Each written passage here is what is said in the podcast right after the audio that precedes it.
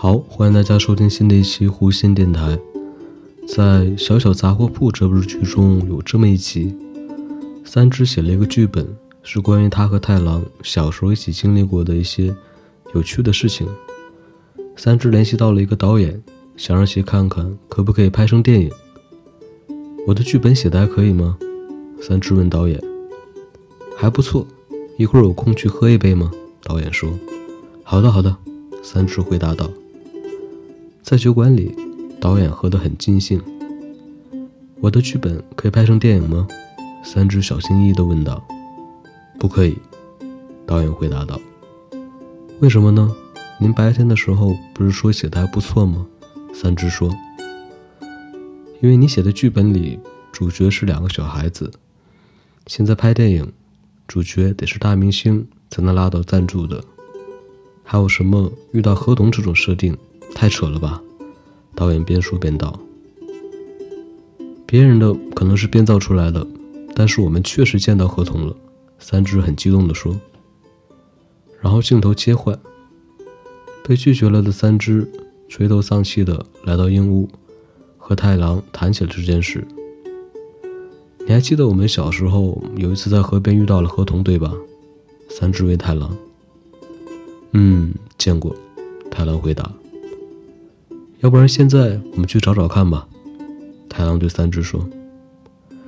镜头切换，太郎和三只回到小时候看见河童的河边，边喝着啤酒边走的时候。一个天使打扮的人和他们擦肩而过，不过看起来像是个男的。三只，我想问你，刚刚看到了吗？太郎说：“我看到了，那个是天使吗？”三只说：“天使吗？还是变态呢？”太郎有些疑惑。追过去看看吧。然后太郎和三只追了过去。镜头切换，一个天使打扮的男人。在用极其优美的、动听的嗓音在唱歌，一边唱一边跳舞，还在用手在拨弄水花，画面看起来有点恶心。真的是天使吗？三只问。我也不知道，我也是第一次看到。太郎回答。要不把他抓住看看吧。然后太郎和三只准备去抓，但是由于紧张没抓到，反而被这个看起来是个男人的天使。一人咬了一脖子一下，然后这个天使瞬间不见了。镜头切换，太郎在睡觉，镜头给了脖子上的牙印儿一个特写，就是太郎忽然叫了一声，但是嗓音仿佛天使一般的动听。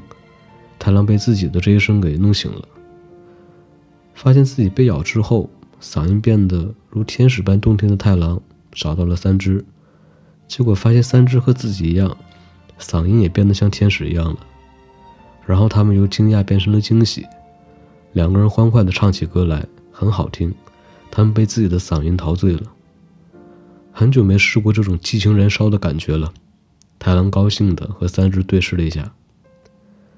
之后，太郎和三只每天都会相约在一个时间练习唱歌，憧憬着以后成为有名的组合，成为名人。歌声享誉世界。看到这里，我差点就相信了。不过后来有一幕，太郎把李子，也就是后来的老婆叫出去。李子也以为是太郎向他求婚，但是没想到这时候三只也出来了。原来太郎和三只打算把他们一起训练了好久的歌唱给李子听一下。这时候我以为他们两个会用天使般的声音唱出优美的歌曲。就和之前训练的一样，然后李子非常惊讶。